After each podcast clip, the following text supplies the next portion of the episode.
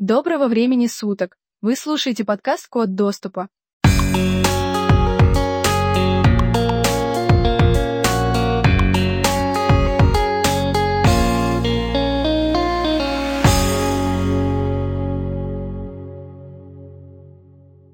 Одиннадцатого января 2013 года Аарон Шварц был найден повешенным в своей квартире в Бруклине.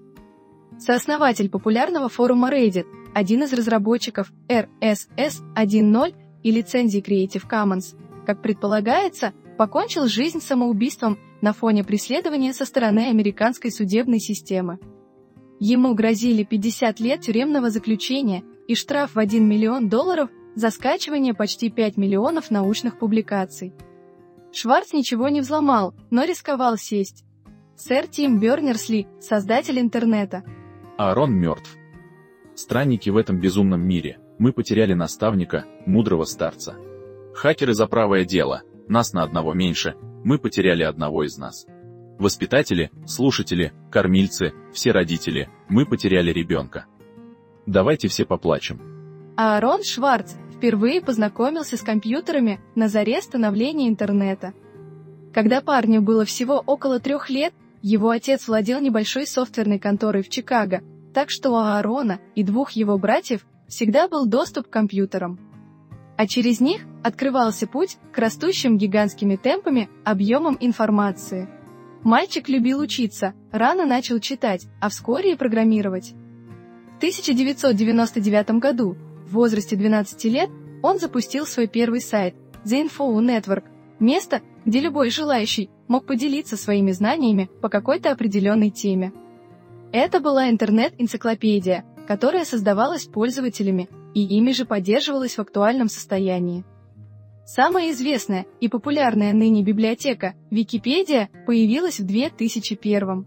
И этот первый проект Шварца демонстрировал принципы совсем еще юного мальчика, которые тот сформулировал для себя под влиянием феномена, только начинавшего менять реальность, интернета, свободный доступ к знаниям всегда и из любой точки мира. По признанию родных Шварца, библиотеки он любил куда больше, чем школу и учителей. Он просто не понимал, зачем слушать чью-то интерпретацию темы или предмета, если он может прочитать книгу по этой теме, получив информацию из первых рук от того, кто посвятил этой теме, если не всю жизнь, то значительную ее часть. Позже Шварц рассказывал, что как только он подверг сомнению школы, он поставил под вопрос общество, которое построило эти школы, засомневался в компаниях, для которых школа готовили сотрудников. Куда больше всей этой устоявшейся системы Шварца интересовал интернет, совершенно новый мир, который на его глазах эволюционировал и взрослел. Мир, которым тогда еще правили интеллектуалы и технари. Довольно быстрый юный энтузиаст влился в креативные сообщества в сети. Аарон примкнул к группе, которая занималась разработкой стандарта для RSS 1.0. Эта штука раньше была более известной, так как позволяла через программы, агрегаторы получать сводки новостей и новых записей, сайтов и блогов. Парню было всего 13 лет, а он на равных общался с куда более опытными и взрослыми дядьками из индустрии, генерировал идеи, но личных встреч часто избегал. Мама просто не могла отпустить сына одного из Чикаго на самолете в Сан-Франциско, где бурлила технологическая жизнь. Впрочем, вскоре ее все-таки уговорили, и Аарон влился в тусовку, познакомился с основателем интернета сэром Тимом Бернерсом Ли и другими выдающимися технарями. Мэтт Малинвек, основатель платформы для ведения блогов WordPress. Когда я был молод и увлекался технологиями, Аарон был еще моложе, и буквально устанавливал стандарты для интернета, внося свой вклад в RSS 1.0 и Creative Commons. Он вдохновил целое поколение делиться информацией в сети, не бояться начинать что-то и разрушать барьеры. Из всего того, что помог создать Аарон Шварц, важнейшей оказалась философия интернета как свободного пространства, идея того, что информация хочет быть свободной, Наиболее ярко его желание перестроить подходы к авторскому праву в сети проглядывались в его работе над лицензиями Creative Commons. В начале 2000-х Шварц захотел познакомиться с профессором права из Гарварда Лоуренсом Лёсингом. Тот как раз оспаривал в Верховном суде подходы к авторскому праву в интернете. Лесин был основателем идеи Creative Commons, различного рода лицензий, с помощью которых авторы могли бы гибко управлять своими авторскими правами. Противовес стандартному «все права защищены лицензией СС» предполагали подход «некоторые права защищены». Например, авторы могли позволить кому угодно распространять свое произведение, сохраняя за собой право авторства, запрещая коммерческое использование и так далее. 15-летний подросток занимался компьютерной частью лицензий, писал спецификации для них. Незнакомые со Шварцем не могли воспринимать 15-летнего подростка всерьез – пока он не начинал говорить и доказывать делом, на что способен. Аарон Шварц из личного блога. Повзрослев, я постепенно осознал, что все вещи вокруг меня, о которых мне говорили, что это естественный ход вещей и так будет всегда, на самом деле вовсе не естественный ход вещей. Это были вещи, которые можно было изменить, и что более важно, они были неправильными и должны были измениться. И как только я это понял, пути назад уже не было. Проучившись год в Стэнфорде, Шварц бросил затею получить высшее образование и отправился недавно открывшийся акселератор стартапов Y Combinator. Там он сделал веб-фреймворк для разработки приложений на Python, а затем присоединился к Стиву Хамону и Алексису Аганяну в работе над Reddit, социальным агрегатором новостей и записей. Философия Reddit импонировала Шварцу. Это была открытая платформа, где каждый мог делиться своим контентом, видеороликами, картинками, ссылками, записями. Это был настоящий уголок для гиков, который сегодня стал одним из популярнейших ресурсов во всем интернете. Однако еще в 2006 году сайт был выкуплен глобальной медиакорпорацией. В корпоративную офисную жизнь Шварц не вписался и вскоре покинул компанию. Говорят, с каким-то внутренним скандалом. Аарон Шварц из личного блога Серые стены, серые столы, серый шум. В первый день, когда я появился здесь, то просто не мог всего этого вынести. К обеду я буквально заперся в туалетной кабинке и начал плакать. Я не могу представить, чтобы оставаться в здравом уме, когда кто-то жужжит мне в ухо весь день, не говоря уже о том, чтобы выполнять какую-либо реальную работу. После продажи Reddit у Шварца осталась достаточно большая сумма денег, которая тем не менее никак не повлияла на его быт. Он все так же ходил в джинсах и футболке, жил в квартире, а не в особняке. А Аарон не собирался расходовать свой программистский талант на то, чтобы сколотить очередную многомиллионную компанию по образу и подобию Марка Цукерберга. Его интересовало то же, что и при первом знакомстве с интернетом – знания и то, как ими можно делиться с миром. Аарон Шварц из интервью 2010 года. Это серьезная проблема, что подавляющее большинство населения планеты не имеет доступа к нашим накопленным научным знаниям, и я думаю, что, возможно, стоит написать небольшой сценарий оболочки и нарушить пару правил, чтобы решить эту проблему. ФБР впервые заинтересовалась им в 2008 году. В том году Шварц сперва публикует партизанский манифест открытого доступа, а затем скачивает из правительственной базы 2,7 миллиона документов федеральных судов. В манифесте Шварц сетовал, что все мировое научное наследие оцифровывается и запирается горской частных корпораций под замок с дорогими ключами. Он хотел, чтобы ученые могли публиковать свои работы в интернете в открытом доступе. Но издательский мир научных работ устроен так, что крупные издательства зарабатывают миллиарды на продаже работ, которые были написаны либо на деньги налогоплательщиков, либо на гранты и отчисления из фондов. Что касается судебных документов, то они не подпадали под законы об авторском праве, даже наоборот, должны были быть общедоступными. Однако доступ к ним был организован через систему Пейса, которая взимала плату 8 центов за одну скачанную страницу. Система была профицитной, зарабатывала больше, чем требовалось для поддержания ее работоспособности. При этом она была крайне недружелюбной к пользователю, Найти какую-то информацию в ней было тяжело. На всю страну было лишь 17 библиотек, где был организован бесплатный доступ к Пейса. Борец за открытую информацию Карл Маламут обратился к активистам с призывом посетить одну из библиотек и скачать как можно больше судебных документов, чтобы затем отправить их ему для публичного распространения. Шварц откликнулся на этот призыв и с помощью скрипта на Piorl скачал в облачное хранилище 2,7 миллиона документов. Бесплатный доступ приостановили. В отношении Шварца два месяца велось расследование, но никаких обвинений ему так и не выставили. Аарона пронесло, но передышка не была долгой. Хактивизм. Наверное, этим словом можно было бы обрисовать путь, на который встал Шварц. Используя интернет и открытые площадки, он собирался делать мир лучше. Одной из первых его акций стал сбор петиций по голосованию за реформу здравоохранения в штате Массачусетс. Позже он стал сооснователем политической группы, которая объединяла людей в онлайне с целью донесения их голоса до членов Конгресса и других политических лидеров. Затем Аарон занимался исследованием политической коррупции в Гарварде. Возможно, излишнее усердие в активизме и привело к тому, что к рассмотрению его будущего уголовного дела власти проявили особое рвение.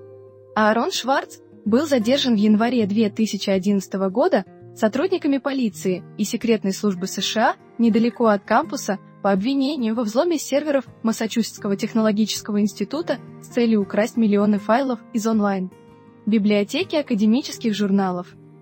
И в следующие два года федералы демонстрировали, что добьются максимально сурового наказания для Шварца.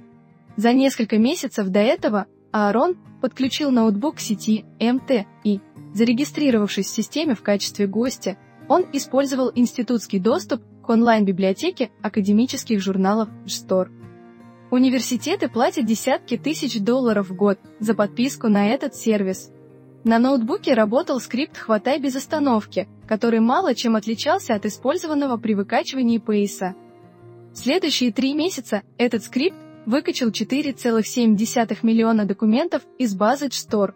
Его IP регулярно блокировали, а Шварц находил обходные пути. В конце концов, он нашел незапертое подсобное помещение, где напрямую подключился к серверному терминалу института. Периодически он возвращался в подсобку, чтобы сменить внешний жесткий диск. Одно из последних посещений Шварца записывает камера наблюдения, которую чуть раньше установила полиция. У прокурора на руках были улики, но не мотив. От того, что по предположению следствия хотел сделать со всеми этими файлами Шварц, зависела тяжесть обвинений, которые ему могли выставить. Парню предлагали пойти на сотрудничество со следствием, признать вину и отделаться парой месяцев в тюрьме, но это было против принципов, которыми руководствовался Шварц. Давление на его бывшую подругу помогло властям. Та проговорилась про партизанский манифест открытого доступа, о котором к тому времени мало кто знал. Мотив вырисовывался сам собой. Прокурор заявил, что Шварц хотел сделать скачанные документы доступными на обменниках в интернете. Как результат, два пункта обвинения в мошенничестве и два в доступе к защищенному компьютеру и его повреждении. Информация – это сила. Но как и всякая власть, есть те, кто хочет сохранить ее для себя. Все мировое научное и культурное наследие, веками публиковавшееся в книгах и журналах, все чаще оцифровывается и запирается горсткой частных корпораций. В Стор повели себя достойно, Вскоре после ареста фирма заявила, что не собирается возбуждать против Шварца гражданский судебный процесс. А вот в МТ и молчали, соблюдая нейтралитет, но тем самым помогая обвинению. Шварца обвинили по хакерским статьям, а не в нарушении авторских прав, потому что он на самом деле не распространял никаких документов и ничего не нарушил. Энди Гуд, первоначальный адвокат Шварца, о разговоре с прокурором. Я сказал Хейману, что парень может покончить жизнь самоубийством. Его реакция была стандартной реакцией в этом офисе, не уникальной для Стива. Он сказал, хорошо, мы его закроем. Я не говорю, что они заставили Аарона покончить с собой. Аарон мог бы сделать это в любом случае. Я говорю, что они знали о риске, и они были небрежны. Дело против Шварца возбудили по старому закону о компьютерном мошенничестве и злоупотреблении. Это был суровый закон, по которому парню светило до 35 лет заключения и до 1 миллион долларов штрафа. И это был старый закон, по которому пользователи соцсетей при должной интерпретации могли привлечь, например, за несоблюдение пользовательского соглашения. Шварц вышел из-под ареста под залог в 100 тысяч долларов, а расследование его дела продолжалось еще два года. За это время Аарон стал смелее в своих высказываниях регулярно выступал в СМИ как эксперт по свободе информации в сети, а также стал одним из самых ярых борцов с законопроектом о противодействии онлайн-пиратству СОУПа. Этот проект внесли на рассмотрение в октябре 2011 года. Согласно нему, провайдеры, рекламодатели и поисковики по любому обращению правообладателей должны были прекратить работу с ресурсом, который обвиняли в пиратстве. США сформировалась жесткая оппозиция к этому проекту. Его противники считали, что он нарушает первую поправку о свободе слова, вводит цензуру в сети. Википедия даже ушла на сутки в забастовку, чтобы продемонстрировать мир с цензурой в интернете. Среди активных борцов с законопроектом был и Шварц. Отмену законопроекта в начале 2012 года он считал своей личной победой, пребывал в приподнятом настроении и с оптимизмом смотрел на силу интернета. Джон Дин, бывший советник Никсона в Белом доме. Это не люди, которые добросовестно и справедливо соблюдают наши федеральные законы.